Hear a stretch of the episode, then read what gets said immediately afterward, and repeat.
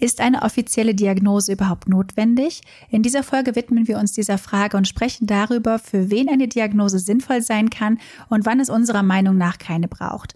Wir reden über die Wichtigkeit einer richtigen Diagnose, Therapieansätze und wieso wir uns für eine offizielle Diagnostik entschieden haben. Wir teilen außerdem unsere Erfahrung mit Fehldiagnosen und der Autismusdiagnostik, in der wir uns aktuell befinden. Viel Spaß mit dieser Folge. Herzlich willkommen zu Ping Pong, dem Podcast für ADHS im Erwachsenenalter. Ich bin Rebecca. Und ich bin Jess. Wir teilen hier unsere persönlichen Erfahrungen und Schwierigkeiten mit ADHS. Dieser Podcast dient der Aufklärung über psychische Gesundheit und soll Tabus brechen. Er soll Mut machen und richtet sich an alle, die selbst ADHS oder den Verdacht haben, sowie an Menschen, die Betroffene besser verstehen möchten. Er ersetzt aber nicht den ärztlichen Rat oder eine Diagnostik. Das können wir als betroffene Person natürlich nicht bieten. Wir freuen uns immer über Feedback. Alle Links und Infos findest du in den Show Notes. Ich habe vor kurzem wieder mal meiner Story so die Möglichkeit gegeben, Fragen zu stellen. Und da war eine Person, die gefragt hat, ob es wichtig ist oder notwendig ist, eine offizielle Diagnose anzustreben. Und ich wollte das nicht kurz irgendwie in der Story besprechen, weil das Thema meines Erachtens ziemlich komplex ist und dachte mir, dass wir vielleicht einfach mal darüber reden, warum eine Diagnose sinnvoll sein kann, wann sie sinnvoll ist, wann sie vielleicht nicht benötigt wird und warum wir uns dafür entschieden haben, eine offizielle Diagnose anzustreben. Genau eine Folge dazu, wie wir das gemacht haben und wo wir mit ADHS diagnostiziert wurden, haben wir schon gedreht. Packen wir euch gerne in die Shownotes. Heute soll es mehr so darum gehen, für wen ist eine Diagnose sinnvoll und wann, ja, wann würde wann, ich das machen und wann genau. nicht. Ja. Ja. Und was denkst du? ähm, super komplexes Thema. Also da gibt es auch keine pauschale Antwort, dass man sagt, auf jeden Fall oder gar keinen Fall. Ähm, hm. Ich glaube, erstmal ein großer Faktor ist erstmal der eigene Leidensdruck. Ähm, bei mir fing es ja damals alles so an, dass ich ja nicht gezielt mit dem Ziel zu einer Neurologin bin, hey, ich würde gerne eine Diagnose haben, ähm, ich habe mir einfach Unterstützung gesucht und man braucht ja in Deutschland zumindest irgendwie einen Namen, der auf der Rechnung steht für die Krankenkasse, dass man einfach sagt, okay, es handelt sich derzeit um eine Anpassungsstörung oder ähm, um irgendeine Phobie, damit man das so ein bisschen eingrenzen kann. Aber ähm, ich für mich, für meinen Teil persönlich, fand es langfristig, hat wirklich diese, diese ADHS im Erwachsenenalter wirklich mein Leben verändert. Also ähm, und halt hat auch großen Einfluss auf diesen Therapieverlauf dann gehabt. Ähm, aber sie hatte ja primär diesen Verdacht und darum haben wir dann eine Diagnostik gemacht. Also man macht ja nicht bei jeder ähm, Therapiesitzung so eine tiefgreifende, umfangreiche Diagnostik. Ähm, aber ich glaube, so an sich bekommt man doch meines Wissens eigentlich immer erstmal irgendwie einen Begriff an der Hand, oder? Wie, wie ist das so? Also zumindest inoffiziell. Also mein Therapeut ja. damals hat mir ja immer nur gesagt, sie haben Anteile von, Anteile von. Ah, aber Menschen so. sind komplexer, aber der muss ja auch auf seinem ersten Gutachten, muss der ja schon was angeben. Ja. Nur hat er mir das ah. halt so nicht gesagt. Ah. Wobei man äh, das durchaus anfordern kann als Patientin. Ja. Ne? Also ihr habt ein Recht darauf, eure Akten zu sehen. Ja. Weil ich fand das nämlich halt so, äh, unabhängig jetzt äh, von, von der mentalen Gesundheit, also dass ich ja, äh, ich bin privat krankenversichert und bekomme ja immer erstmal meine Rechnung in Vorleistung und habe da halt mhm. halt schon teilweise Befunde und Diagnosen gelesen, wo ich dachte, ach, auch interessant, dass ich das so erfahre. ne? Also, ähm, ja. ähm, aber boah, äh, zu der Ausgangsfrage, ob man, ob man das braucht. Äh, ich, ich habe da keine Antwort. Also ich für meinen Teil ja, weil ich aber auch irgendwie immer alles wissen will und einordnen mhm. und kategorisieren und ich habe so einen Wissensdurst, aber ich glaube, das ist jetzt auch nicht, also manche Mensch, Menschen möchten ja auch gar nicht so buddeln wie ich, also das ist ja auch äh, bei mir ein Problem. Mhm. äh, kannst du die Frage knapper beantworten als ich?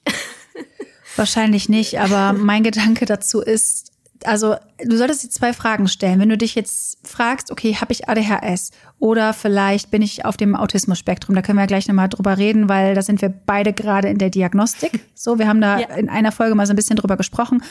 Sprechen wir vielleicht gleich nochmal ein bisschen drüber. Aber dich erstmal zu fragen, wie geht es dir? Kommst du gerade in deinem Leben klar? Wenn die Antwort ist, mir geht's gut und ich komme klar, warum brauchst du deine Diagnose? Mhm. So, wenn du für dich einfach weißt, hey, das und das und das sind meine Schwierigkeiten, aber ich habe mir ein Leben geschaffen, bei dem das keine Rolle spielt, dann ist das ja wunderbar. Wenn du jetzt aber an einem Punkt bist, wo du denkst, ey, ich habe das Gefühl, mein Leben bricht auseinander, ich weiß nicht, wie ich das länger mhm. aufrechthalten soll, durch die Art, wie mein Gehirn funktioniert, ecke ich überall an, ich habe keine Ahnung, was ich arbeiten soll, äh, Beziehungen sind schwierig, ich habe soziale Schwierigkeiten mhm. ähm, und ich brauche Therapie, dann ist es schon sinnvoll, die richtige Diagnose zu bekommen, weil du brauchst eine richtige Diagnose für die richtige Therapie. Ich habe mhm. das schon ein paar Mal erzählt, aber wenn du zum Beispiel jetzt die Diagnose, du hast soziale Ängste bekommst, dann wird ja in der Therapie gefördert, dass du dich diesen Ängsten stellst und dann vielleicht Stück für Stück merkst, hey, es passiert ja nichts Schlimmes. Das ist ja so mhm was so die, bei Ängsten genau. gemacht wird. Genau. Aber was ist, wenn die Person gar keine sozialen Ängste hat, sondern autistisch ist und gewisse Situationen meidet, weil sie danach komplett reizüberflutet ist? Dann wirst du diese Person mehr schaden, wenn du sie immer wieder zwingst, in eine Situation zu gehen, die zu viel für sie ist und mhm. sensorisch dazu führt, dass sie am Ende des Tages einen Meltdown hat ähm, und dann tagelang quasi ja, es ihr schlecht geht. Ja, so, und deswegen ja ist es halt so wichtig, eine richtige Diagnose zu finden, weil sonst kannst du ja total viel falsch machen, auch in der Therapie davon. Mm. Ja, oder kaputt machen, dass du aufgrund deiner ganzen negativen Erfahrung wirklich dann auf einmal soziale Ängste entwickelt ja. hast, weil du halt einfach irgendwie das Gefühl hast, du kommst überhaupt nicht klar oder fühlst dich irgendwie, ja, ja äh, inkompatibel. Ähm, deswegen bin ich ja auch ganz bei dir und ähm, ja, derzeit sind wir ja wirklich ein bisschen da hinterher ähm, mhm. und streben nochmal eine Diagnostik an. Ähm, aber ich merke in meinem Umfeld, dass das teils die Leute irgendwie irritiert. So nach Motto, mhm. ähm, lass doch mal gut sein. Ähm, ich weiß ja nicht, was du so für Erfahrungen derzeit machst. Zum Glück gar nicht, was das angeht, weil ich habe mir meinen Freundeskreis so geschaffen mittlerweile, dass die mich annehmen, wie sie, also wie ich bin. Mhm. Und dass die ähnliche Interessen haben. Also viele interessieren sich auch für Psychologie, vermuten, dass sie selbst äh, neurodivergent sind oder sind selbst in irgendwelchen Diagnostikverfahren. Deswegen ist es eigentlich recht entspannt. Bei mir war das damals aber bei der ADHS durchaus so, dass ich da sehr viel drüber geredet habe. Da muss ich jetzt mal kurz ausholen. Ähm, ich habe halt auch viele falsche Diagnosen bekommen. Zum Beispiel mein damaliger Therapeut sagte halt zu mir, dass ich Anteile von Borderline habe. Äh, nun habe ich mich dann halt sehr viel damit beschäftigt und vieles ergab für mich Sinn, zum Beispiel so Impulsivität und Schwierigkeiten in Beziehungen und so. Aber es war doch nicht ganz rund. Zum Beispiel ist halt auch ein Kriterium so selbstverletzendes Verhalten, was so klassisch bei mir nicht der Fall war oder dieses Gefühl der Leere, was dauernd da ist oder dieses Angst verlassen zu werden. Das war eigentlich so nicht da. Und ich dachte mir irgendwie oft so, passt das so ganz? Und irgendwann wurde ich dann durch die Community auf ADHS aufmerksam und habe dann auch herausgefunden, dass da eine sehr große Schnittmenge hat, ist, die beides hat, also quasi neurodivergent mit ADHS geboren und dann durch die Lebensumstände, zum Beispiel auch durch Vernachlässigung und so, kann dann eine Borderline-Persönlichkeitsstörung entstehen, dass man halt beides hat. Ich meine, das war, mhm. wird, war von 40 Prozent die Rede, aber nagelt mich nicht darauf fest. Ähm, und ich dachte halt, okay, dann ist es vielleicht beides, bis ich dann irgendwann rausgefunden habe, dass Borderline sehr häufig die Fehldiagnose ist für ADHS, aber auch für Autismus. Weil ADHS kommt ja mit Impulsivität und die Impulsivität Impulsivität und mangelnde Aufmerksamkeit hat natürlich als Konsequenz, dass du sprunghaft in Beziehungen bist, mhm. dass du nicht richtig aufmerksam bist und nicht richtig aufpasst und dass es dann Konflikte gibt, weil es dann heißt, du hörst schon wieder nicht zu, hast du das schon wieder vergessen, du gibst dir keine Mühe, so mhm. und ähm, ja, und dann konnte dann auch der Therapeut ganz klar sagen, weil der hat natürlich nicht nur die ADHS abgefragt in den Bögen, sondern auch nach links und rechts geguckt. Also kann es eine andere Erklärung für meine Symptome geben. So nach Borderline, bipolare Störung, äh, Depressionen, Angststörungen. Der hat halt überall nach rechts und links geguckt und meinte danach auch ganz klar, sie haben kein Borderline. Und auch der Therapeut, bei dem ich jetzt bin, der meinte auch so, der hat viele Jahre in der Borderline-Station gearbeitet und der hätte das erkannt, wenn ich äh, mm. Borderline hätte. Und deswegen ist es total wichtig, einfach die richtige Therapie, äh, die richtige Diagnose zu bekommen, um richtig therapiert zu werden. Mein damaliger Therapeut hat auch meine Vermutung mit Autismus, die habe ich 2019 schon geäußert ah, äh, gesagt, okay. ja, tatsächlich, ähm, ich habe auch ein Video auf YouTube, wo eine Followerin, also ihr folge ich auch, liebe Grüße an dieser Stelle an äh, Soundty, ähm, sie ist selbst autistisch und hat halt immer gesagt, so, ey, Jazz, ich weiß nicht, hast du davon schon mal gehört? Viele denken, sie sind hochsensibel, es ist eigentlich Autismus. Und damals dachte ich, okay, krass, das passt. Und ich habe aber meinem Therapeuten voll vertraut, weil er meinte, ich kann ja in die Augen gucken und habe ja soziale Kontakte. naja, gut. ähm, ja, und ADHS hat er halt auch nicht gesehen, aber er hat mich ja auch nicht gesehen, wie ich die ganze Zeit hibbel, weil Analytiker sind ja hinter dir. Also ich habe zumindest die Ach, Therapie, die analytische Therapie. Ja, genau, stimmt. ich habe mich nie gesehen über drei Jahre. Ich lag ja hinter ihm. Ich habe irgendwie Dinge machen können, die leise waren. Er hat ja meine, meine Hyperaktivität nicht gesehen. Ja. So mit dem Haargummi und so. Ja, ähm, genau. Deswegen, es gibt halt auch viele Fehldiagnosen und das kann halt auch einiges anrichten, weil das dann Stempel aufdrückt, der nicht sein muss. Mhm. Ja, man lernt ja einfach auch ganz andere Strategien. Also ob es jetzt wirklich mit der sozialen Angststörung ist, ne, dass man dann auch anders daran arbeitet. Manche ja. Sachen kann, also Phobien meines Wissens kann man ja zumindest so weit therapieren, dass äh, man da Strategien, dass man halbwegs damit gut leben kann und zurechtkommt. Aber zum Voll. Beispiel, wenn wir jetzt ähm, von einer ADHS oder von dem Autismus-Spektrum ausgehen, das ist ja angeboren. Also ich finde, das ist ja auch auch was anderes dann noch im Umgang, ja. auch mit der Selbstakzeptanz, dass man dann weiß, okay, hey, ich kann damit Strategien erlernen mit meiner ADHS, mhm. aber es wird mich ein Leben lang begleiten. Bei der Phobie, vielleicht im besten Fall, lernt ihr so damit umzugehen, dass ihr merkt, hey, ich brauche da ja gar keine Angst mehr vorzuhaben vor gewissen Gegenständen, Dingen oder Situationen. Und mhm. dann ist die Diagnose quasi, hat sich in Luft aufgelöst. Ähm, ja. Das finde ich halt super wichtig. Also alleine fürs eigene Mindset, dass man dann weiß, okay, hey, ich muss damit so und so umgehen, weil, ja, so kann ich daran arbeiten. Weil vielleicht ist, vielleicht ist es bald wieder weg. So, ne? Ja. Ja. Und die Therapieform unterscheidet sich ja auch massiv. Zum Beispiel bei Borderline hast du ja oft diese ähm, DBT, dialektisch-behaviorale Therapie ist das, glaube ich. Das ist eine Art Verhaltenstherapie, wo du dann auch, glaube ich, so eine Art Notfallkoffer erstellst mit irgendwelchen Dingen, die dich aus so dissoziativen Zuständen rausholen und so. Und ich glaube, das würde bei mir, also das habe ich nie gemacht. Also ich weiß halt mhm. nur, dass mhm. das gemacht wird. Das wird mich halt komplett rausbringen. Wenn ich äh, so in so einem dissoziativen Zustand bin, wo ich eher sagen würde, dass der Grund dafür ist, dass ich äh, sensorisch so im Overload bin und vielleicht eben durch den Autismus, dass wenn ich dann ja irgendwie an einer Ammoniakflasche rieche oder so, wird mich wow. das noch mehr reinbringen. Aber eine Person, die Borderline ja. hat, würde das dann nützen, ah. um zum Beispiel selbstverletzendes Verhalten zu vermeiden. So, weil das dann so ein intensiver Reiz ist, dass mhm. man da rauskommt. Ähm, so, ich meine, ich bin keine Psychologin, aber das ist so das, was ich Für mitbekommen dich, habe. Ja, ah, genau. Ach, spannend, das wusste ich gar nicht. Ja. Ja. Ja, bei mir ist es eigentlich dann auch, wenn, wenn alles viel zu viel ist, dann am besten nicht ansprechen, nicht anfassen, auch wenn ich panisch gucke. Einfach am besten das Setting verlassen und nicht, Rebecca, was hilfst du, äh, ja. äh, was hilft dir gerade?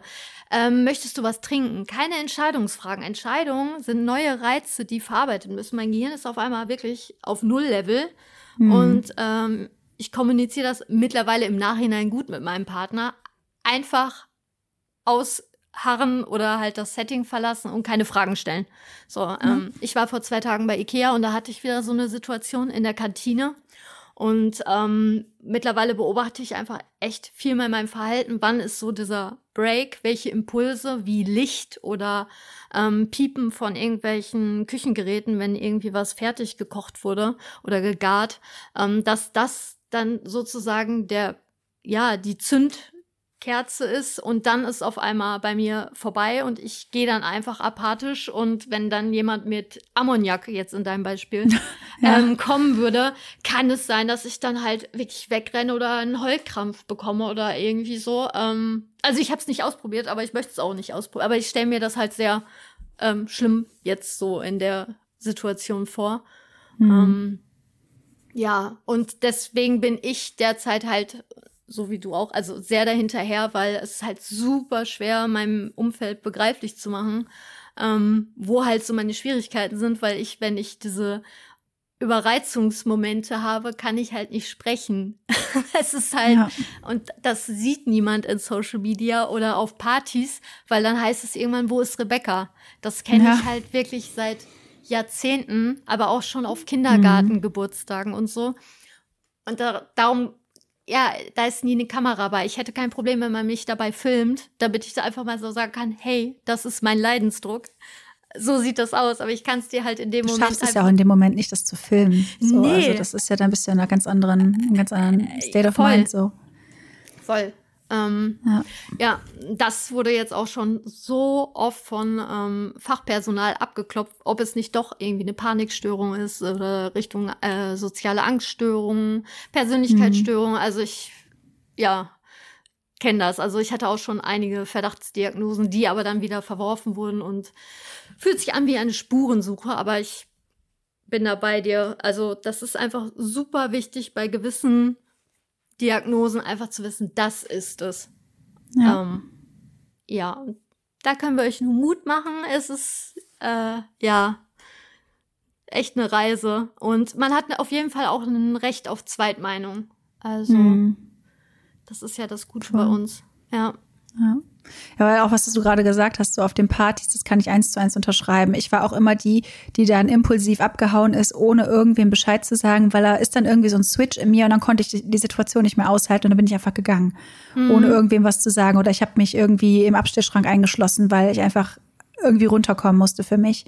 So, und alle haben dann immer gesagt, so, boah, was ist denn schon wieder mit der? So, die stellt sich wieder an und so. Und ich konnte das ja auch Drama, nicht ganz so ja. in Worte fassen, was da in mir abgegangen ist. Aber es war mir einfach, es war alles zu viel. Ich war einfach vollkommen überreizt. Und ich habe natürlich auch super viel getrunken zu der Zeit, um einfach mit diesen ganzen ähm, Eindrücken klarzukommen. Aber das mache ich jetzt zum Beispiel nicht mehr. Deswegen habe ich mein Leben halt dementsprechend angepasst, wie ich funktioniere und bin halt auch mehr zu mir, zu meiner Mitte gekommen, was auch immer jetzt die Erklärung dafür ist. Aber ich weiß, es gibt gewisse Settings, für die bin ich einfach nicht gemacht. So, zumindest nicht auf regelmäßiger Basis. So, das geht mal, aber auch nicht so dauerhaft. Und ja, ähm, wollen wir mal kurz davon reden, also darüber reden, was jetzt gerade so der Status ist. Soll ich das mal kurz zusammenfassen? Ja, ja, gerne. Also Anfang vorletztes Jahr war das, glaube ich, sogar, ne? Ja, ich glaube 22 Ja. oder Mitte 22, ja, im Sommer 22 Ja, haben wir uns Juni. beide auf eine Warteliste setzen lassen für eine Autismusdiagnostik. Und ich hatte die Empfehlung von einer Bekannten bekommen. Ähm, und wir haben uns halt beide draufsetzen lassen. Es hat sich halt immer weiter verzögert. Und Ende letzten Jahres war es dann soweit, zuerst bei mir und dann bei Rebecca. Und die Erfahrung war halt einfach richtig, richtig schlecht. Es war ein Vorgespräch mit ähm, einer psychologischen Kraft. Das war super okay. Da wurde wirklich hingehört und alles aufgenommen und so. Und es hat, ja, also da ging, bin ich eigentlich mit einem ganz guten Gefühl rausgegangen, muss ich sagen. Dann irgendwie so zwei Monate später war dann das Gespräch mit ähm, der Leitung von äh, dieser, diesem Institut. Und da war quasi schon nach 10, 15 Minuten das Urteil gefällt, so, nö, das sind äh, soziale Ängste und wir haben da eins zu eins die gleiche Erfahrung gemacht, unabhängig voneinander. Ähm, Wirkte dass uns ein nicht zu-. Wirklich, ne? Ich habe das ja erzählt und dann warst du da und dir ist genau das Gleiche passiert. Ja. Weil wir hatten halt schon die ADHS-Diagnose und ich habe halt mein Schreiben auch schon bekommen und darauf sehe ich auch ICD-10. Danach wurde bewertet und im ICD-10, soweit ich weiß, schließt eine ADHS-Diagnose die Diagnose Autismus-Spektrum-Störung aus und andersrum. Nach dem neuen ähm, ICD, also dem ICD-11, ist das nicht mehr der Fall. Da kann das eben beides gleichzeitig auftreten. Ähm, aber es war halt wirklich auch schon fast eine traumatische Erfahrung, weil wir wieder nicht ernst genommen wurden, wieder nicht mal angehört wurden. Und die Sache ist ja, es wäre auch okay, wenn jemand sagt, hey, hm, das erklärt das nicht so ganz. Ähm, aber das Gefühl, ernst genommen zu werden, ist halt mega wichtig. So, und das sollte eine Fachkraft einem immer geben und das ist da einfach nicht passiert. Äh, Im Gegenteil, wir haben halt versucht, zum Beispiel die ganzen Probleme mit Sensorik zu erklären, was auch tatsächlich ein Teil der Diagnostikkriterien ist. Aber es wurde einfach nur in den PC getippt und uns nicht mal angeschaut. Es wurde nicht mal reagiert, während wir gesprochen haben. So. Das ist halt sowas, wo ich einfach denke, das kann nicht wahr sein. Und in meinem Endbericht stand dann ja halt irgendwie äh, Anteile von Zwangsstörungen und halt eine soziale Angststörung. Und meine Freundin, selbst Psychologin, ähm, hat auch jetzt die Tage diesen Bericht gelesen, meinte auch so, ey, ganz ehrlich, das kann nicht wahr sein. Weil da war der ganze Bericht von der psychologischen Fachkraft, der sehr eindeutig Hinweise gab und dann stand quasi in dem Fazit von der Leitung, dass es keine Anzeichen dafür gab in der Fremdanamnese und da stand literally in der Fremdanamnese viele Dinge, die sehr auffällig waren und die man zumindest versuchen könnte einzuordnen und nachzufragen, aber ist alles nicht passiert.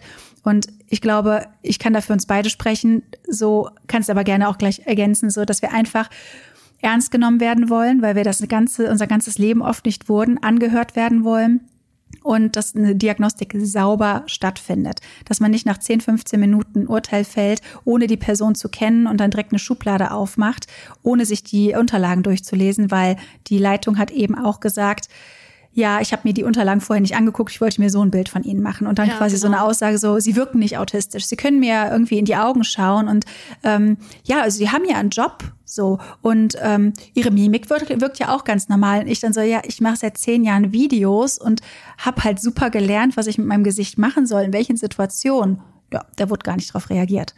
So und das ist halt hart und zum Glück habe ich halt durch meine Community eine Empfehlung bekommen und wir haben uns da beide quasi gemeldet.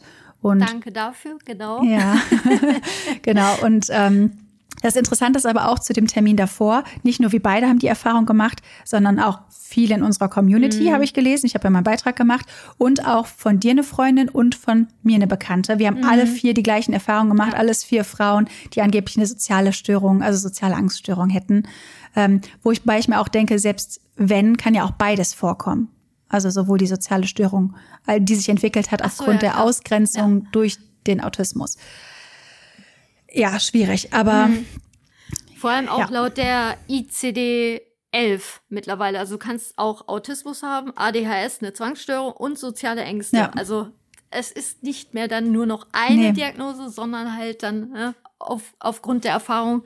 Äh, Finde ich auch eigentlich logisch. So, also ähm, es muss ja immer irgendwie eine Ursache geben. Ja. Wodurch hat sich zum Beispiel eine Zwangsstörung entwickelt? So, äh, man mhm. kommt ja damit nicht auf die Welt. Ähm, und ich finde, das ist einfach super wichtig einzugrenzen. Hat sich irgendwas entwickelt? Warum neigt man zu Suchtverhalten? Also mhm. es hat mhm. ja immer irgendwie eine Ursache.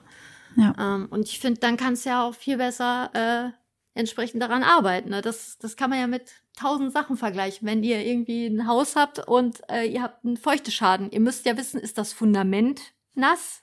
Kommt das von außen? Kommt das von unten? Ähm, ja. Und könnt nicht einfach äh, die Wand streichen, weil es kommt immer wieder durch. So. Mhm. Ähm, Voll der gute Vergleich, ja. Das ja. ist halt eine Schönheitskorrektur. ähm, mhm. Aber auf kurz oder lang, im schlimmsten Fall, bricht euch das Haus weg. So, so kann man das ja. eigentlich vielleicht ähm, für Leute, die überhaupt keinen Bezug haben zu Diagnosen, vielleicht das so als Bild äh, umreißen. Vor allem, genau wie du gesagt hast, so, du hast halt ein Fundament und das Fundament ist die Art, wie dein Gehirn funktioniert. Also zum Beispiel dann eben verändert dadurch, dass du eine ADHS hast, durch die Veränderung der Neurotransmitter in deinem Gehirn oder eben, dass du autistisch bist. Das ist ja, das ist ja genetisch. Das ist in deinem Gehirn eine Veränderung, die ist da, die bleibt da. Punkt. Aber dadurch, dass du halt mit dieser Art, wie dein Gehirn funktioniert, durch die Welt gehst, kann sich natürlich alles andere drauftürmen. Dass du zum Beispiel je nach Umfeld Depression entwickelst, äh, dass du Angststörungen entwickelst, dass du dich isolierst und so weiter. Und das ist halt das, weswegen es für mich auch wichtig ist zu verstehen, was ist die Ursache, wie tickt mein Gehirn, um zu schauen, dass ich so gut wie möglich durchs Leben gehe und es mir so gut wie möglich geht, dass ich mein Leben so anpasse, dass ich mit der Art, wie mein Gehirn funktioniert, gut leben kann. So. Hm, Fühle ich sehr. Ja, und auch, ähm, also ich hatte jetzt zum Beispiel bei der, ähm, bei der zweiten Meinung meinen ersten Termin ähm, mit der Person und äh, wurde tatsächlich auch gefragt, so, ähm, weil wenn wir jetzt uns nur auf das Autismus-Spektrum begrenzen, dafür gibt es ja in dem Sinne kein Medikament. Ähm, aber ich wurde trotzdem gefragt, was erhoffe ich mir dann durch eine solche Diagnose?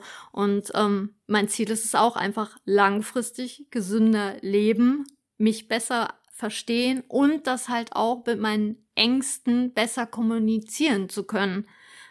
Warum gucke ich manchmal einfach sehr emotionslos? Warum ist meine Stimme abends monotoner als morgens? Ähm, es kommt so oft zu Missverständnissen in meinem Leben.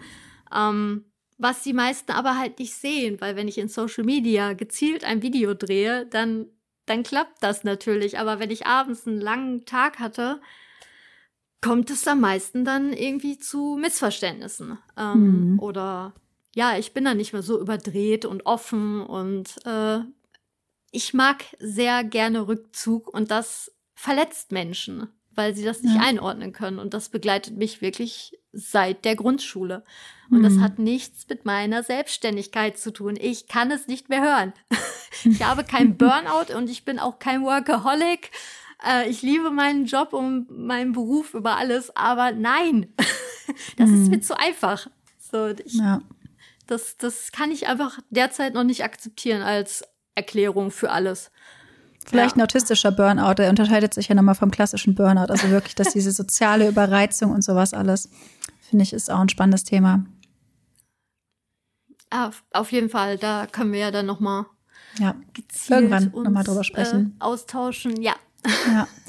ja, aber so grundsätzlich, ich habe äh, auch mir halt überlegt, warum möchte ich die Diagnose oder grundsätzlich auch, warum das mit der ADHS, weil ich das, also warum ich das klären wollte, ob ich das habe oder nicht. Ähm, zum einen habe ich natürlich gemerkt, okay, es gibt in meinem Leben viele Bereiche, die sehr beeinträchtigt sind. Zum Beispiel, warum kann ich meinen Freundinnen nicht zuhören? Warum bin ich so unaufmerksam? Warum kann ich Dinge nicht durchziehen? Warum springe ich von A nach B? Und warum sind die Dinge so, wie sie sind? Und ich wollte wissen, ob ADHS eine Erklärung dafür ist. Und dann brauchst du zum Beispiel auch eine offizielle Diagnose, wenn du Medikamente ausprobieren möchtest. Mhm. So bei ADHS gibt es ja Medikamente, ähm, also Stimulantien in erster äh, Linie, die die Konzentration von Neurotransmittern in deinem präfrontalen Kortex erhöhen, oh. so dass du, ja, das ist quasi der vordere Bereich vom Gehirn, der so Planung, Ausführung, vor allem Impulskontrolle auch ähm, und ja, die exekutiven Funktionen im Endeffekt, ne, dass du Dinge, wie du Dinge ausführst. Ähm, da gibt es quasi die Beeinträchtigung bei Leuten, die ADHS haben. Und da wirken eben auch die ADHS-Medikamente. Und da wirkt tatsächlich auch Meditation, weswegen ich mir das gerade beibringe, eben zum Beispiel die Impulskontrolle zu verbessern und so. Ähm, mhm. Ähm, genau, und für ADHS gibt es ja eben Medikamente, für Autismus eben nicht nur halt eben für die Dinge, die vielleicht noch über das Leben on top gekommen sind, wie Depressionen und sowas. Ähm, aber zum Beispiel, wenn man eben ADHS-Medikamente ausprobieren möchte und hofft, dass man dadurch endlich zum Beispiel die akademischen Leistungen bringen kann, die einem verwehrt bleiben, egal wie viel man versucht, äh, zu meditieren, sich zu konzentrieren und so weiter, dann braucht man halt eine offizielle Diagnose. Und ähm, auch für zum Beispiel einen Schwerbehindertenausweis, also wenn man einen Behindertengrad beantragen möchte oder einen Pflegegrad beantragen möchte. Und da kommt es auch wieder drauf an, wie geht es dir, wie hoch sind deine Support Needs, also wie viel Unterstützung brauchst du und für mich ist tatsächlich auch das ein Grund, warum ich die Diagnose anstrebe, weil ich habe oft das Gefühl, ich bin immer am Rande eines Burnouts und ich weiß nicht, wie lange ich das noch aufrechterhalten kann. Und da ist mhm. immer irgendwie in mir so die Angst, okay, was mache ich, wenn ich dann, ähm, ich hoffe, dass ich nie an den Punkt komme und einfach immer wieder Wege finde, wie ich mich selbst finanzieren kann. Aber wenn ich irgendwann beim Arbeitsamt sitze und die sagen, okay, ja, hier haben Sie einen Job, gehen Sie 40 Stunden lang an die Kasse, so, mhm. und dann das schaffe ich nicht, das kann ich nicht. Und ich habe dann einfach die Hoffnung, dass wenn ich das schwarz auf weiß habe, was irgendwie meine Schwierigkeiten sind, dass ich da Unterstützung bekomme und da irgendwie abgesichert bin. So. Ja, und auch wieder leider dieses Ernst genommen werden, weil ja, genau. das habe ich ja jetzt ähm, äh, letztens noch in dem Zweitges also Zweitmeinungsgespräch äh, geäußert, dass es ja einfach es ist alles nicht messbar. Es beruht ja. so viel auf der eigenen persönlichen Wahrnehmung. Und ich kann es auch nicht mehr hören, dass immer, wenn ich irgendwelchen Leuten früher erzählt habe oder auch ähm, meinen Eltern, ja, das ist nur eine Phase oder das hat man schon mal. Und ähm, manche Menschen kannte ich gefühlt irgendwie erst fünf Jahre und ich denke mir so, ja, vielleicht ist es gerade für dich eine Phase, aber das habe ich vielleicht schon seit meinem dritten Lebensjahr. Das mhm. können die aber auch nicht wissen. Ich, das ist alles fein. Ich, ich nehme das dann auch nicht persönlich. Ich meine, ja. die Menschen wollen einen ja auch beruhigen.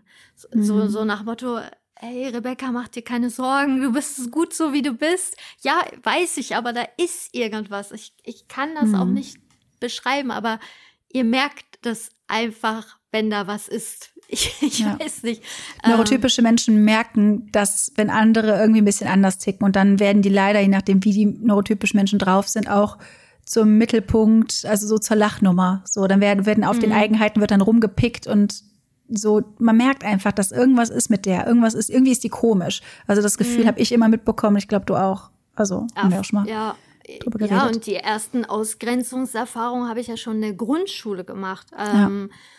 Also das, meine Eltern können sich daran erinnern, aber die wissen halt nicht die Ursache. Und dann, ähm, wenn ich dann noch mal gebohrt habe, dann hieß es irgendwie so, ja, das, so sind Kinder nun mal. Mhm. Ähm, ja, aber irgendwas muss die anderen, ich mache denen auch keinen Vorwurf. Ich glaube wirklich, Kinder können echt böse sein, ja. aber irgendwas muss da ja gewesen sein. Ich will jetzt auch nicht sagen, dass ich mich gut verhalten habe oder richtig. Mhm. Auf gar keinen Fall. Vielleicht habe ich es aber auch einfach nicht verstanden. Und das mhm. ist ja mittlerweile meine Theorie, dass ich einfach in der zwischenmenschlichen Kommunikation etwas langsamer war oder halt Schwierigkeiten hatte, irgendwie so das Feingefühl zu haben, wie viel und wie wenig ich agieren muss. Ähm, ja. Und das ist halt super wichtig, einfach auch für meine Selbstakzeptanz, dass ich nicht immer den ganzen Tag damit vergeude, was war damals, was ist da schief. Also ich brauche immer Erklärung, es ist einfach anstrengend. Mhm. Ähm, sobald ich das dann verstanden habe, dann kann ich damit auch irgendwie meinen Frieden finden.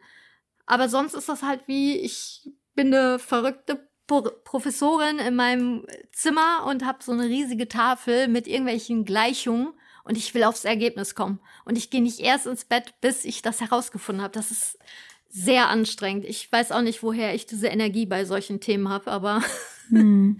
so fühlt sich mein Leben an. Ja, wir haben aber auch wirklich immer den Drang, Dinge wirklich einordnen zu können und bis ins letzte ja. Detail zu verstehen. Und ich denke mir, das ist eigentlich ja auch schon so ein Kernding von Neurodivergenz, weil diese Neugierde, die wird ja eben auch vielen Menschen nachgesagt, die ADHS haben oder eben auch autistisch sind. So, ähm, das habe ich halt auch immer so gehört. So, du stellst so viele Fragen irgendwie, weil ich immer gefragt habe, aber warum? Aber warum das denn? Warum das denn? Warum? So, mhm. weil ich mhm. wirklich wissen wollte, warum. Ich habe auch nicht akzeptiert, so macht man das, aber warum denn? Ich verstehe nicht, wieso. Ich möchte es nicht machen, solange ich nicht weiß, ja. wieso. Ja. Ähm, und ich wollte gerade noch was sagen zu dem, du war, ich, jetzt habe ich den Faden verloren. Du hast ja gerade erzählt, dass jemand so. Zimmer an, an irgendwelchen Mathegleichungen rumdoktor? Ja, nee, davor mit der Ausgrenzung in der Schule. Ach ja, genau. Ah. Äh, noch eine Anekdote von der furchtbaren Diagnostik. So, da wurde mir auch dann direkt gesagt, so soziale Ängste wegen der Ausgrenzung und so. Und da habe ich mich auch gefragt, ja, aber warum wurde ich denn überhaupt erst ausgrenzt? Da war ja mhm. zuerst irgendwas, was an mir komisch war, was der Grund ist, warum ich immer und immer und immer wieder irgendwie das Gefühl bekommen habe, ich bin nicht okay, wie ich bin. So hinterfrag mhm. doch mal, warum ich in the first place so ausgegrenzt wurde. Das war ja zuerst da bevor sich, selbst wenn eine Angststörung entwickelt, und das schließt ja auch nicht mal aus, dass man nicht beides hat, wie du eben schon mm. meintest. Ja. Ah, das macht mich ein bisschen wütend. Ja, ah, ah, voll, aber ähm, ich kann halt mein Umfeld verstehen, dass sie dann sagen so, hey, Rebecca, du hast bestimmt nichts falsch gemacht. Die waren einfach im Kern böse und die wollten mm. dir einfach schaden. Ja, also ich will jetzt auch nicht sagen, dass ich komplett immer alles ja, falsch agiert habe oder falsch interpretiert habe. Auf gar keinen Fall. Ich weiß natürlich, dass mein Selbstwert dahingehend nicht jetzt extrem aufgeplustert ist und äh, ich immer erst denke, dass ich den Fehler gemacht habe. Ähm, aber, äh, aber es ist einfach, das sind so viele Situationen in meinem Leben gewesen, in so verschiedenen Konstellationen, gesellschaftlichen Schichten, Berufen, Studium, Altersgruppen whatever, da muss doch irgendwas sein. Also, und dann wird mir immer nachgesagt, ja, du hast Selbstwertprobleme.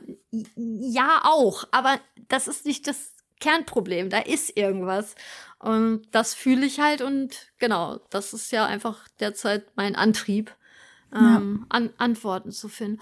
Und was ja auch also meine Interpretation jetzt, zumindest wenn wir uns auf dieses Autismus-Spektrum wieder äh, fokussieren, dass da ja auch, ähm, was die zwischenmenschliche Kommunikation anbelangt, halt so Schwierigkeiten bestehen und dass ja auch vieles an Verhaltensweisen nicht intuitiv passieren. Und das habe ich ja, diesen Eindruck habe ich ja schon mein Leben lang. Ja. Und Fühl weil es, ja. ja, weil es ja nicht intuitiv ist, muss ich es ja verstehen, weil mhm. ich es ja nicht intuitiv mache. Warum ja. gucke ich denn Leuten in die Augen, wenn ich mit denen rede? Ich finde, das lenkt mich eher ab. So. Mhm. Aber das macht man halt so, Rebecca. Ja, aber wieso? Mhm. Ja, weil man das macht, das ist höflich. Was ist daran höflich? Das ist voll unangenehm. Also, mhm. so, hä? Okay, ähm, also jetzt musste ich mir so ein, so ein Dictionary selber zusammenschreiben. Okay, Augen gucken, weil höflich, okay, check. Verstehe ich nicht, aber egal. Also ich, wie so Notizen habe ich so mein Leben lang gesammelt, weil ich es einfach nicht intuitiv mache. Ich weiß nicht, ob Menschen intuitiv reden und dabei sich ins Gesicht gucken. Ich habe keine ja, Ahnung. Glaube, Oder ob das ja. wirklich Sozialisierung ist und dass man das wirklich einfach so gelernt hat. Ich, ich weiß es nicht, was wäre, wenn hm. wir nicht Film und Fernsehen hätten. Aber das finde ich halt super spannend. Oder generell ist 70, 80 Prozent der Kommunikation, zieht euch das mal rein, passiert nonverbal, habe ich jetzt irgendwo eine Zahl gelesen. Oh ich weiß nicht, ob das wirklich so eine hohe Zahl ist, aber lasst es nur 50 Prozent sein und ich bin gesichtsblind, was mir mittlerweile mehrere schon bestätigt haben, jetzt auch SpezialistInnen. Hm. Kein Wunder, dass ich manchmal, ja, Rebecca hat eine lange Leitung. Ja, ja. danke. so, äh, auch, aber das ist es halt nicht. Das ist mir immer alles zu einfach gedacht. Ich weiß auch nicht. Ich ich finde da keine Ruhe. Ja, kann ich voll nachvollziehen. Ja. Ich finde aber auch so Körpersprache zum Beispiel ist auch sowas. Und ich hatte das damals, als ich halt diese fast drei Jahre analytische Therapie gemacht habe, dass ich auch mal so erzählt habe, ja, und dann stehe ich bei Ihnen vor der Tür und ich weiß nicht, was mache ich mit meinen Händen, was mache ich mit meinen Füßen, wie stehe ich da, wenn Sie die Tür aufmachen, was mache ich mit meinem Gesicht? Und er meinte so, ja, aber das ist doch ganz intuitiv. Ich so, nein. So ist halt wirklich eine Gleichung, ich mir denke, okay, legst du die Hände jetzt so oder so hin? Mhm. Kannst du die verschränkt machen? Nee, das sieht dann so aus, als würdest du irgendwie abwehrend äh, reagieren. Und das passiert halt in meinem Alltag total oft. Ich unbewusst, ich merke das mittlerweile mehr, spiegele ich auch sehr die andere Person. Ich habe zum Beispiel ja, letztens eine Freundin besucht und dann standen wir in der Küche und dann hat sie ihren Arm an die Tischkante abgelegt, dann habe ich meine Arme da auch abgelegt. Ich gucke halt immer, was machen andere und mhm. Das ist super Energiezellen, wenn du die ganze Zeit schaust, okay, was machen die, was sagen die, äh, wie, wie drücken die sich aus, wie stehen die gerade, okay, das könnte unsicher wirken, dann stelle ich mich besser so hin, so hin, so hin. Boah, das kostet unfassbar viel Energie. Ähm, ja, und das ist aber, halt belastend. Aber, aber was ja spannend und wichtig dann hier ist, an diesem Punkt, wenn man dich jetzt reden hört und jetzt überhaupt keine Ahnung von nichts von diesen ganzen Themen hat, können das viele dann nachvollziehen, weil sie sagen, oh ja, ich mache mir auch mal im Kopf, ob ich gut stehe oder den äh, vielleicht den Bauch einziehe oder wirklich gerade irgendwie gelangweilt, weil ich möchte die andere Person nicht verletzen. Aber mhm. darum geht es bei mir nicht immer primär. Klar, ich möchte nee. mein Gegenüber natürlich nicht verunsichern oder verletzen oder irgendwie äh, desinteressiert wirken. Aber mhm. es ist einfach, ich will einfach äh, normal wirken. Ich, ich kann es euch noch nicht mal genau sagen. Also ja. was, warum ich das mache. Also mhm. Oder ob es dann doch irgendwelche Ängste sind. Also es ist einfach ganz wild derzeit. Also bei mir liegt es auf jeden Fall sehr viel daran, dass das, was ich machen würde, wenn ich ganz authentisch ich selbst wäre, immer dazu führt, dass ich mich rechtfertigen muss. Also ich verknote mich zum Beispiel eigentlich natürlicherweise immer ineinander, dass ich meine Beine zweimal umeinander schlinge und dann irgendwas mit meinen Händen mache und so. Und dann kommt immer, ja, bist du nervös? Äh, irgendwie bist du aufgeregt. Und ich habe gar keinen Bock darauf, mich immer wieder zu rechtfertigen. Und meine Körpersprache wirkt dann oft unsicher. Dabei ist das für mich einfach nur bequem. Also das hat nichts damit zu tun, dass ich irgendwie schlecht glaube. Es wird immer anders gedeutet und dann mhm. gibt's dann irgendwie vielleicht Konflikte dadurch, weil man mich missversteht. Weil wie du schon gesagt hast, für andere Leute ist halt Körpersprache so 50 Prozent aufwärts. Aber für mich ist halt so, ich nicht so. Ich mache andere Dinge in meinem Körper, weil es halt viel bequemer ist. Aber ich verzichte darauf, damit ich halt Konflikte vermeide, weil andere Leute interpretieren das halt so, als würde ich da was mit aussagen mm. wollen, aber tue ich mm. nicht. Genau wie ich am Ende, wie du schon gesagt hast, am Ende des Tages habe ich keine Energie mehr zu masken. Also äh, die ganze Zeit zu lächeln und äh, fröhlich irgendwie zu reden, so dass das, was ich sage, zu dem passt, wie ich fühle. Ähm, weil intuitiv würde ich das eigentlich nicht machen, aber dann wird mir unterstellt, ich hätte schlechte Laune. Und das ist so, so ein Dauerbrenner in eigentlich all meinen Beziehungen gewesen, dass ich dauernd dann gefragt wurde, alles okay, ist wirklich alles okay? Und irgendwann war ich dann pisst, weil man mir nicht glaubt. Und das hat dann und zum dann Konflikt geführt. Okay. Dann ja, war klar. nichts mehr okay. So. Und am Ende des Tages habe ich halt keine Energie mehr irgendwie äh, zu masken. Und das macht es halt für Beziehungen auch nicht einfacher. Und da zu wissen, was ist der Grund dafür, glaube ich, hilft auch Partner, Partnerin, einen besser zu verstehen. Total. Also ähm, ich weiß zwar nie, ob die Person da wirklich langfristig, also, also dass sie da besser mit umgehen kann, auf jeden Fall. Aber dieses, wie oft ich schon meinem Partner gesagt habe, hör bitte einfach nur die Sachebene. Mhm. Also weil ich einfach so monoton oder leicht genervt und dann vielleicht noch mein Gesicht. Äh, Passiv-aggressiv wird mir immer gesagt. genau, ja, ich, oh, wie du wieder geguckt hast, ey, und so, hä, wie denn? Und dann, hä, und dann, hä, wie denn? Und dann gucke ich böse, weil ich dann so irgendwo rausgerissen werde, weil ich einfach da einfach mal ganz ohne irgendwie nachzudenken irgendwas gesagt habe. Und es ist wirklich nicht böse, meine ich. Meine nur den reinen Sachverhalt. Und das glauben mir Menschen nicht. Ja. Und ah, das ist einfach, ja, schwierig. Aber ähm, derzeit bin ich ja auch noch in Therapie. Aber mein Therapeut kennt sich halt nicht so umfangreich mit dem Autismus-Spektrum aus, ist da aber sehr offen, was mir auch sehr, sehr hilft, ähm, und passt ja auch zu dem Ernst genommen werden. Hm. Aber ich habe ihm auch schon mal gesagt, sind Sie fertig? Und gucke ihn so an und dann, ähm, weil ich merke nicht, wenn er fertig ist. Und dann habe ich ihm das ja erklärt, so, ich weiß einfach nicht, wann sie fertig sind und ich möchte sie nicht unterbrechen. Es ist eigentlich für mich respektvoll, aber Menschen mhm. können damit nicht umgehen, wenn ich sage, Jess, bist du fertig? Mhm. Also, mhm. ich verstehe es aus, aus der anderen Sicht, aber ich finde es höflich weil, wenn du mir irgendwie was über äh, Ernährungsergänzungsmittel äh, teilen möchtest, dann könnte ich dir stundenlang zuhören, aber ich möchte dich auch entsprechend gewähren lassen und äh, dich nicht stören. Mhm. Ähm, es ist einfach so witzig und das so versuche ich das meinem Umfeld derzeit zu erklären, dass ich dann bist du jetzt fertig, als respektvolle Kommunikation sehe, aber äh, ich relativ früh gelernt habe, nein, das wollen Menschen nicht hören. Ja. Das ist auch wieder unhöflich. Das ja. verstehe ich nicht. Also. aber er, er kann damit umgehen, er lacht dann. Also, mhm. oder ich sage ihm super oft, ich verstehe gerade nicht jetzt genau, wo sie hinwollen, oder ich verstehe ihre Frage nicht und gucke aus dem Fenster.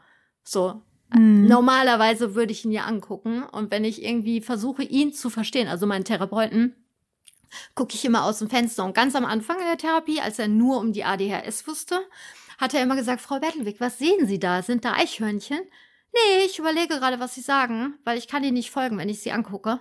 So, äh, das kann ich einfach raushauen. Mhm. Aber das mhm. kann man nicht immer. Nee. Das ist halt, ähm, zumindest fürs engste Umfeld finde ich super wichtig, weil ich einfach keine Energie habe, immer zu lächeln. Ja. So. Ja. Voll. Ja, ich habe das ja auch ähm, schon mal erzählt, dass ich auf Suche nach einem Therapieplatz äh, war und jetzt auch einen Therapeuten gefunden habe. Und ich hatte tatsächlich auch einen Ersttermin bei einem anderen äh, Therapeuten, der aber mich überhaupt nicht ernst genommen hat. Ich habe ihm halt auch den Befund mitgebracht von der offiziellen ADHS-Diagnostik und so. Und im Endeffekt geht es mir eigentlich darum, sage ich mal, die Folgen die dadurch entstanden sind in meinem Leben, zum Beispiel was mein Selbstwert angeht oder wie ich über mich selbst denke, dass diese Sachen aufgearbeitet werden. Aber so diese Gefühle von, ich bin nicht genug, egal was ich mache, es reicht nicht aus und ich bin faul und sowas, das halt aufzuarbeiten. Aber dafür ist es ja wichtig, dass Therapeut oder Therapeutin versteht, was das mit der Neurodivergenz zu tun hat was mhm. das mit der Art, wie das Gehirn funktioniert, zu tun hat. Und er war also, ja, sie, sie fokussieren sich so sehr auf Diagnosen und so, aber es war ja sicherlich ihr Umfeld. So, ja, es war auch das Umfeld, aber die Basis, dass ich zum Beispiel eine geringe Aufmerksamkeit hat, hat natürlich mit sich gebracht, dass ich dauernd ermahnt wurde, dass ich dauernd das Gefühl hatte, nicht gut genug zu sein, dass ich mir nicht genug Mühe gebe, wo in einem Zeugnis irgendwie sechsmal drin steht, dass ich sorgfältiger sein muss. So, das hat natürlich Spuren hinterlassen und äh, der hat das halt gar nicht gesehen und dann habe ich ihm auch geschrieben, so, hey, ähm, ich hoffe, dass Sie ich wünsche Ihnen alles Gute, aber das passt leider hier nicht, weil mir es wichtig ist, dass ähm, das mitgedacht wird und dass ich äh, aber auch weiß, dass das nicht Inhalt von einem Studium ist. Also der war halt in Ausbildung, äh, hat also entsprechend schon seinen Master gemacht und dann war der jetzt in Ausbildung zum psychologischen Psychotherapeuten und habe ihm halt auch gesagt, dass ich ihm das nicht nicht persönlich nehme, weil ich weiß, das ist kein Teil vom Studium, diese Lehrinhalte. Aber ähm, das ist mir halt wichtig, dass das gesehen wird. Ja, und jetzt bin ich bei einem, der da schon sehr viel mit zu tun hatte und habe jetzt in der letzten Sitzung auch geäußert, dass ich vermute, dass ich auch autistisch sein könnte. Und äh, das war, hat er sehr positiv entgegengenommen äh, und war da sehr positiv, dass ich das anstrebe, weil wir hatten vorher über diese ganzen sozialen beziehungsweise sensorischen Dinge gesprochen, die so schwer sind für mich, so auch was Hören, Riechen und sowas angeht und diese Überlastung die ganze Zeit. Und da habe ich auch gesagt, ich habe halt das Gefühl, das passt halt, also das ist nicht erklärbar durch die ADHS, weswegen ich halt auch vermute, autistisch zu sein. Da ist mir halt auch ein bisschen ein Stein vom Herzen gefallen, dass er hm. nicht direkt gesagt Ach, hat, so, nee, glaube ich nicht, glaube ich nicht. Ja. So. Ja, Genau. Ein, großer Break war bei mir in meiner, ich, ich hatte ja vorher ähm, eine Neurologin, die halt dann den ADHS-Verdacht ja hatte und dann ähm, bin ich ja, oh, durch Social Media dann doch auch auf das Autismus-Spektrum noch gestoßen. Das habe ich ihr nicht gesagt. Also, dass Social Media da den Impuls gegeben hat und der Austausch mit der Community. Aber ähm, ich habe dann auch so den leisen Verdacht ganz vorsichtig angeteasert und dann boah, das, das, das halt noch jetzt in meinem Kopf nach. Da meinte sie, glaube ich, Frau Berkelweg, jetzt lassen Sie mal gut sein. Mhm. Wow. Und das war einfach so alles, also das hat das echt auf den Punkt gebracht und dann hat das natürlich extrem dazu geführt, dass ich mich nicht ernst genommen gefühlt habe und ich äh, will ja auch nicht mit der fighten oder mich dann nee. tausend Sitzungen erklären müssen. Ja. Ähm, da war einfach dann die Basis nicht mehr für mich gegeben, dass ich dann für mich wusste, die Zusammenarbeit wird nicht funktionieren, hm. ähm, weil der Forschungsstand ist ja auch derzeit extrem im Wandel, was, was das ganze Thema anbelangt, Total. vor allem für Frauen oder weiblich gelesene Personen, dass das ganz viel Neuland ist und entsprechend natürlich das Fachpersonal noch nicht geschult ist oder die, ich kann ja nicht von denen erwarten, dass sie die ganze Zeit irgendwie in Social Media rumhängen und sich äh, weiterbilden. Hm. Ähm, fand es aber trotzdem ein Stück weit so ein bisschen zu krass, so straight gesagt, so, ne, hm. auf keinen Fall. Jetzt, aber die Person, also meine Neurologin war kein Fan von Diagnosen. Also ich glaube, da gibt es ja. auch so, so und so äh, Fraktionen. Hm. Ähm, sie fand das, dass man sich zu sehr dann in diese Schublade reinordnet. Und ich glaube, das denken auch viele Menschen, die halt gar keinen Bezug zu diesem Thema haben. Ja ähm, dass man dann irgendwie das als Ausrede oder als äh, sich überdefiniert, man ist doch mehr als nur die ADHS. Mhm. Ähm, das, das verleitet ja auch zu, wenn man eine Diagnose hat. Ja. Ähm, ja, ist schwierig, glaube ich, da eine Balance zu finden. Irgendwie. Total. Wobei ich zumindest für mich sagen kann, dass klar, so die Beschäftigung mit dem Thema ADHS, als ich die Diagnose bekommen habe, war sehr groß in meinem Kopf. Aktuell ist das gar nicht mehr so wirklich Thema, sondern ich habe einfach verstanden, okay, so und so tickt mein Gehirn und so und so kann ich damit arbeiten. Und ich versuche aber trotzdem jetzt nicht zu sagen, so, okay, ich habe ADHS, das heißt, ich kann mich nicht konzentrieren. Das bedeutet, mhm. ich kann keine Meditation lernen, dass ich dann direkt ähm, von dieser einen Sache auf was anderes schließe, mich dadurch begrenze in dem, was ich tun kann. Weil ich möchte trotzdem alles ausprobieren, was ich kann. Ich möchte auch, wenn sich die Autismusdiagnose bestätigt, nicht direkt denken, okay, das bedeutet, ich kann keine tiefen Freundschaften oder Beziehungen führen, was halt alles so Klischees sind, die damit so einhergehen, mhm. die aber nicht der Realität entsprechen. Ich möchte trotzdem alles in meinem Leben ausprobieren, einfach nur mit dem Wissen, okay, so tickt mein Gehirn und da muss ich auf mich acht geben. So, mich halt nicht selbst, sage ich mal, in so, ein, so eine Opferrolle drängen dadurch, mhm. ähm, aber trotzdem mich halt ernst nehmen und auch einfordern, wo ich Unterstützung brauche, weil das ist ja vollkommen legitim. Ähm, genau, das sind so Gedanken, die ich dazu noch habe. Ja, und einfach auch das Stresslevel entsprechend dann zu reduzieren. Ja, genau. Also jetzt in äh, Bezug auf ähm, Freundinnenschaften, dass man einfach sagt, okay, ähm, vielleicht tun dir Menschen eher gut, die auch gerne soziale Kontakte über ähm, ja, Social Media, über irgendwelche Messenger pflegen und mhm. jetzt nicht zwingend dich jede Woche sehen wollen oder müssen, weil das für die die Definition von wahrer Freundschaft ist. So, da, ja. dass man einfach für sich dann weiß, okay, hey, so ist mein Akku. Du bist einer meiner engsten Freunde, aber wir müssen uns nicht zwingend so oft in, äh, in real sehen, vor allem jetzt auch in Bezug auf uns. Wir wohnen ja auch einfach mal eine Stunde Autofahrt weg. Mhm. Das ist ja auch dann nicht so einfach zu handeln. Und das ist für manche andere, was ja auch voll in Ordnung und verständlich ist, für manche andere ja auch ein Grund zu sagen, okay, dann passt für mich ja, eine Freundschaft halt okay. halt nicht ja. aufgrund der Entfernung. Kann mhm. ich voll nachvollziehen. So, für mich ist das total irrelevant. Du kannst, du dürftest auch auswandern äh, und das würde nichts an der Qualität unserer äh, Beziehung äh, ändern, weil wir uns ja eh relativ selten sehen, aber ja. dafür hören wir uns und das funktioniert ja auch für uns beide total, total gut. Ähm, ja, und ich weiß auch nicht, warum ich das dann irgendwie brauchte als, als Zettel, so gefühlt. Mhm. Also warum muss eine andere Person eigentlich uns das bestätigen, dass das so ist? Mhm. Unabhängig jetzt von den Medikamenten und so. Ähm, Wahrscheinlich, weil wir immer gegaslightet wurden und uns selbst kaum vertrauen, unsere eigene Wahrnehmung. Ja, ich, ich, ich glaube ja, dass mhm. es echt der Punkt ist. Also ich weiß nicht, was wäre, wenn man nicht so viel negatives Feedback hätte, ne? aber das, das ist ja auch alles dann schon sehr komplex. Das kann ich dir komplex. tatsächlich sagen von der Bekannten von mir, wie das okay. wäre. Ja. ja. Und das ist, äh, glaube ich, vielleicht auch ein ganz schöner Abschluss, weil, ähm, und zwar, die Sache ist ja, dadurch, dass du so bist, wie du bist, dein Gehirn so funktioniert, wie es funktioniert, machst du unterschiedliche Erfahrungen in deinem Leben.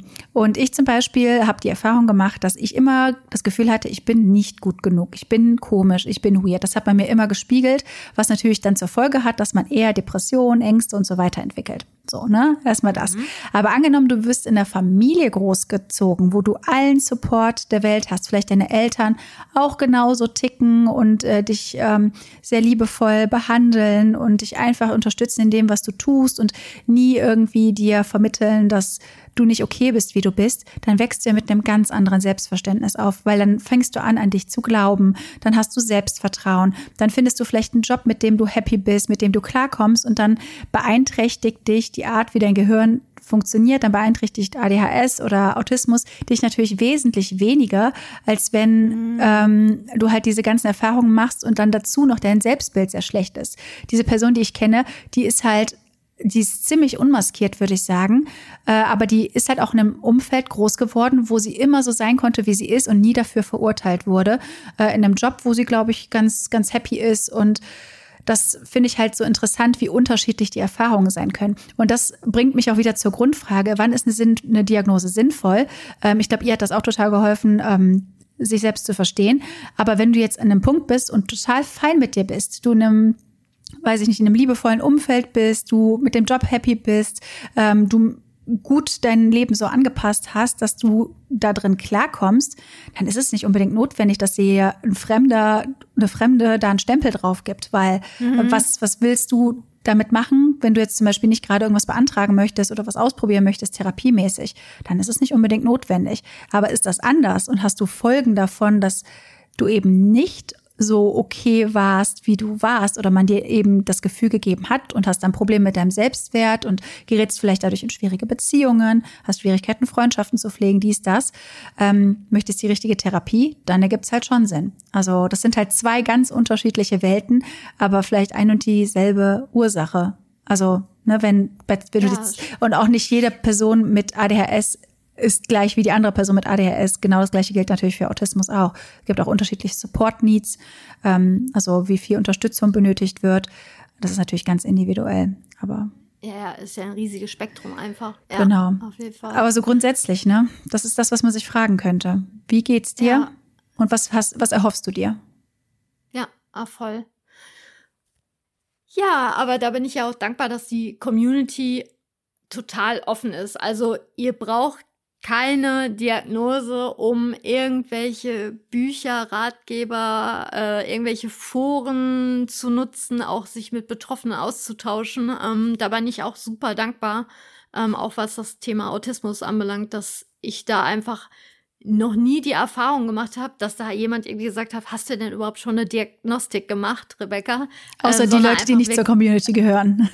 ja, ja, ja, also dass die Leute einfach da also ihr dürft euch austauschen, ihr dürft recherchieren, ihr dürft an euch arbeiten, Strategien ausprobieren. Ihr braucht dafür braucht ihr keine Diagnose, aber halt nee. wenn ihr mit euch nicht da im Reinen seid und Selbstakzeptanz noch eine große Baustelle ist und ein Leidensdruck besteht, dann auf jeden Fall abklären lassen. Ja. Unabhängig von der ADHS, also egal was es ist, ähm, wenn ihr mhm. Schwierigkeiten habt. Ähm, ja.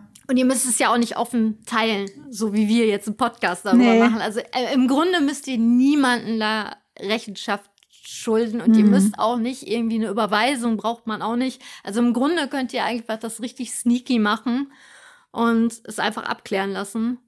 Mhm. Ähm, ja. Wenn da nicht der Zugang so schwer wäre. So, die Wartezeiten und so. Oh ja. ja. Das war halt die Ergänzung in, den, äh, in der Frage. So, die Wartelisten sind voll. Ja, es ist halt echt schwierig. Also ich kann gerne mal die Liste, die wir angefangen haben, in die äh, Infobox äh, beziehungsweise in die Shownotes packen. Wir sind ja hier nicht bei YouTube, fällt mir gerade auf. ähm, genau, also da sind einige Stellen drauf, aber es ist halt echt ein bisschen Glück teilweise, ob man reinrutscht und die großen Institute, die haben halt echt volle Wartelisten, was super ätzend mhm. ist. Ähm, aber so, ich finde, ich meine, das ist nochmal ein Thema für sich. Ganz kurz möchte ich es halt ansprechen, weil du gesagt hast, jeder ist in der Community willkommen, eben auch Leute, die sich selbst diagnostizieren und einfach äh, sehen, okay, das sind Traits, also das sind Verhaltensweisen und Gefühle, die ich habe. Und hier gibt es viele Menschen, die diese Traits Verhaltensweisen, die Gefühle auch haben. Und da fühle ich mich willkommen. Und in der Community ja. erwartet niemand, dass du ein Schreiben hast. Ich meine, in Deutschland sind wir noch, Ach, auch wenn es schlecht ist, relativ gut versorgt. In Amerika sieht das anders aus. Da kann so eine Diagnose schnell mal mehrere tausend Euro äh, mhm. beziehungsweise Dollar kosten. Ähm, und das können sich viele einfach nicht leisten. Und so am Ende des Tages nimmst du eigentlich niemandem irgendwelche Ressourcen weg, weil sind wir mal ehrlich, die Ressourcen für erwachsene autistische Menschen, äh, Hilfe zu bekommen, sind sowieso mega gering. Du bist halt einfach krass auf dich allein gestellt. So, mhm. ab, abgesehen jetzt vielleicht von einem ähm, Behindertengrad ähm, oder einem Pflegegrad. Aber so, wem nimmst du die Ressourcen weg? Welche Ressourcen? So. Stimmt eigentlich, ja, voll. Ja, nicht entmutigen lassen. Ja. Also auch wenn die Warteliste teils zwei Jahre sind, ähm, ja. notfalls mehrere Institute anfragen und ähm, fair sein, wenn ihr irgendwo dann schneller dran kommt und euch dann wieder runternehmen lassen. Das ist ja auch voll. Und dann rutschen andere wieder nach oben. Also das ja. ist ja jetzt nicht so, ähm, als nehmt ihr jetzt allen alles weg. Hm. Also ähm, im Grunde eine, ein Diagnostiktermin, vielleicht damit zwei, drei ähm, ja, Sitzungen oder Terminen, aber im Grunde ähm, sind das so große und ich wollte schon Unternehmen sagen, obwohl passt teilweise leider mhm. auch. Ähm, die, die bieten das ja extra an dafür. Ja. Also da muss man kein schlechtes Gewissen haben. Ähm, ja. Da habt ihr ein Anrecht drauf. Voll. Und wenn ihr euch nicht ernst genommen fühlt, holt euch eine Zweitmeinung auf jeden Fall. So, ich meine, es kann natürlich sein, dass äh, ihr mit dem Verdacht nicht richtig liegt.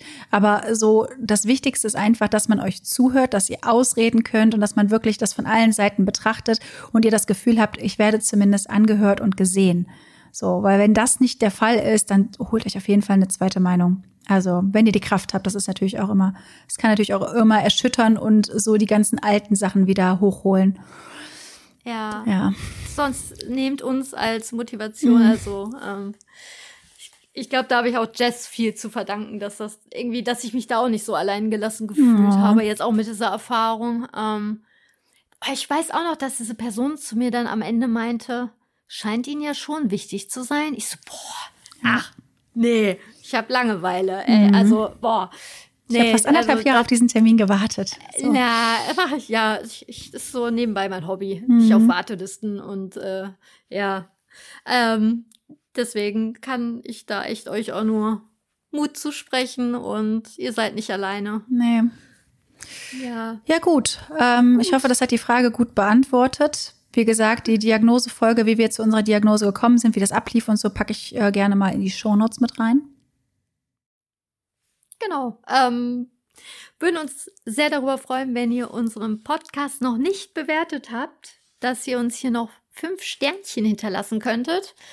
Wir haben auch mittlerweile bei Instagram ein separates Profil pingpong.adhs.